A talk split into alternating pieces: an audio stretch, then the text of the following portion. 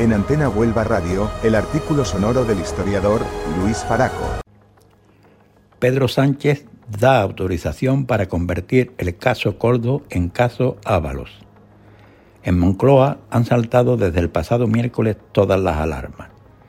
Como decía ayer, la última semana se ha convertido ya en una de las más negras de los cinco años y medio de presidencia de Sánchez. Hasta ahora,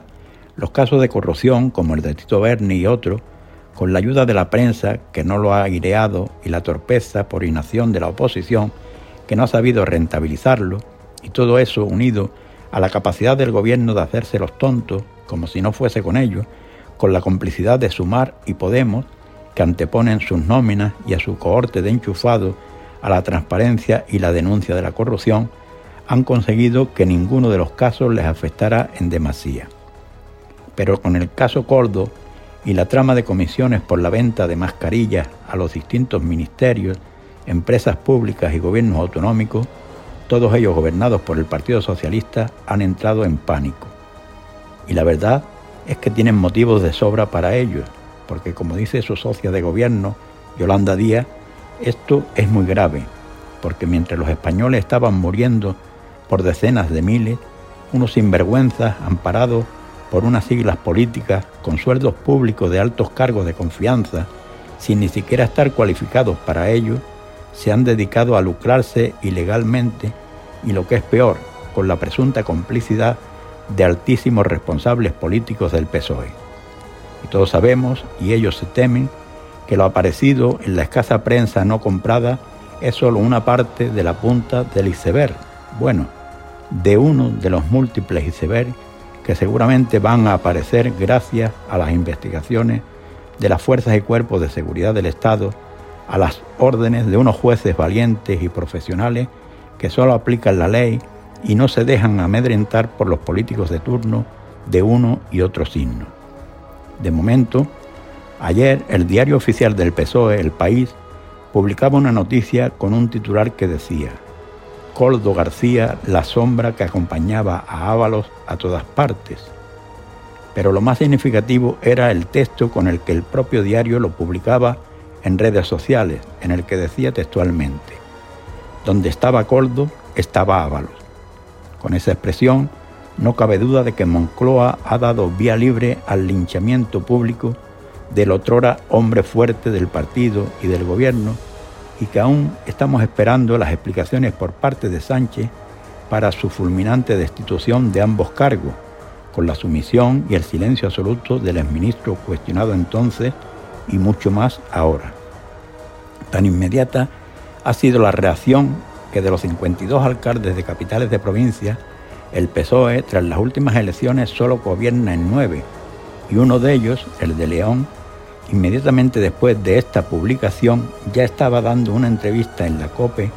denunciando que había recibido en su día amenazas de Coldo por haber hecho una petición al ministro en una visita a su ciudad, cosa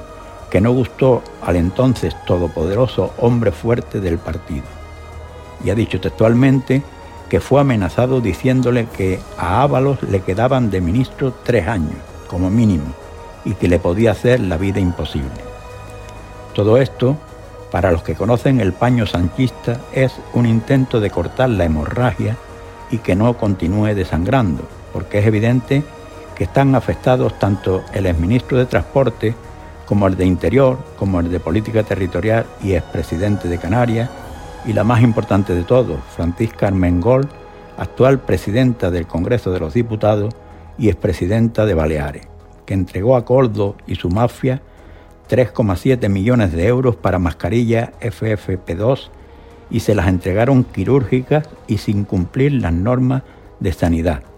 por lo que a día de hoy siguen almacenadas y embaladas en los almacenes de la comunidad.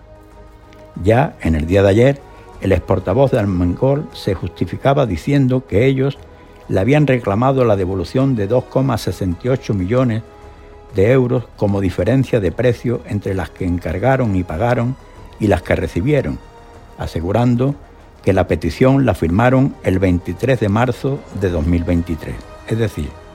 tres años después de pagarlas y recibirlas fraudulentamente y dos meses antes de las elecciones, cuando ya las encuestas indicaban que perderían el gobierno de las islas. Todo altamente sospechoso. De ahí el nerviosismo, incluso el pánico en el que ha entrado Moncloa, porque es ahora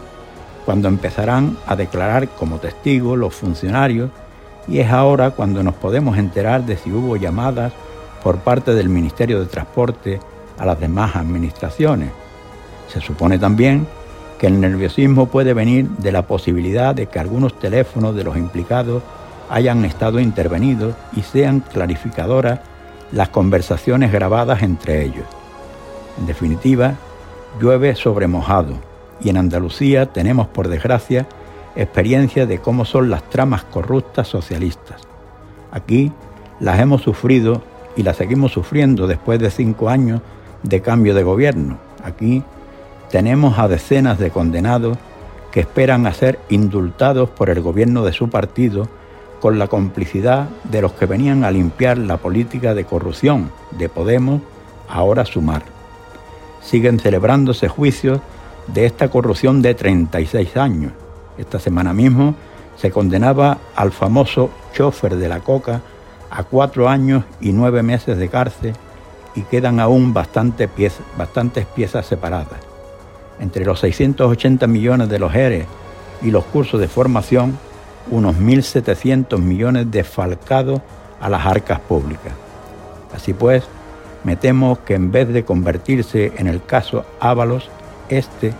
y los casos de corrupción que empezarán a aparecer como hongos se convertirán en el caso Sánchez y su gobierno progresista. Decía, y con toda razón, nuestro eminente literato, don Ramón María del Valle Inclán, en España el mérito no se premia, se premia el robar y el ser sinvergüenza. En España se premia todo lo malo. Buenos días. En Antena Huelva Radio, el artículo sonoro del historiador Luis Faraco.